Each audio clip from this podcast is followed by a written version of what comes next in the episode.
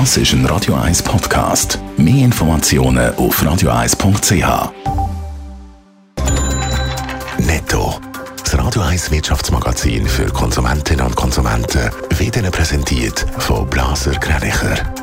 Wir beraten und unterstützen Sie bei der Bewertung und dem Verkauf von Ihrer Liegenschaft. blasergreinicher.ch Adrian Sutter.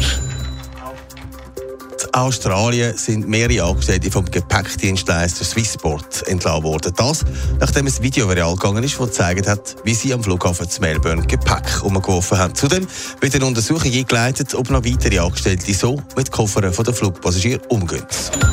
Mit Porsche wird ein weiterer Autokonzern im deutschen Leitindex DAX aufgenommen. Der Sportartikelhersteller Puma fällt darum aus dem DAX raus, wie die deutsche Börse mitteilt hat. Die Aktie von Porsche hat seit dem Börsengang um 30 Prozent zugelegt.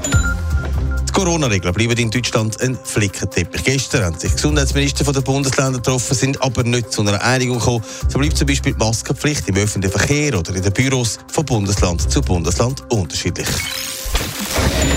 Der Bodenabfertigungsfirma Swissport, wir haben es vorher gehört, geht man zumindest in Melbourne am Flughafen über Bücher. Der ehemalige Schweizer Konzern, der jetzt in chinesischen Händen ist, hat wegen einem Video Probleme bekommen. Adrian Sutter zu sehen ist auf dem Video, wie die Angestellten mit Koffer umgehen. Ja, wenn man so in der Wartehalle am Gepäckband steht, bis endlich sein Koffer aus dem schwarzen Loch rauskommt, dann will man nicht unbedingt sehen, was dahinter passiert ist. Auf dem Video aus Australien sieht man es aber.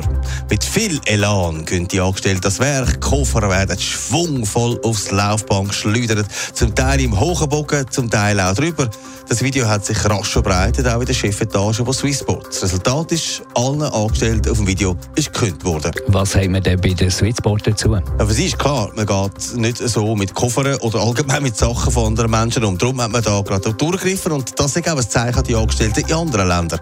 Wer Koffer umschmeißt, egal wie fest der Stress ist, dem droht Kündigung. Aber zumindest weiss ich jetzt auch, woher einmal der Schalenkoffer plötzlich einen Riss und Flecken hat. Netto. Das Radio 1 Wirtschaftsmagazin für Konsumentinnen und Konsumenten.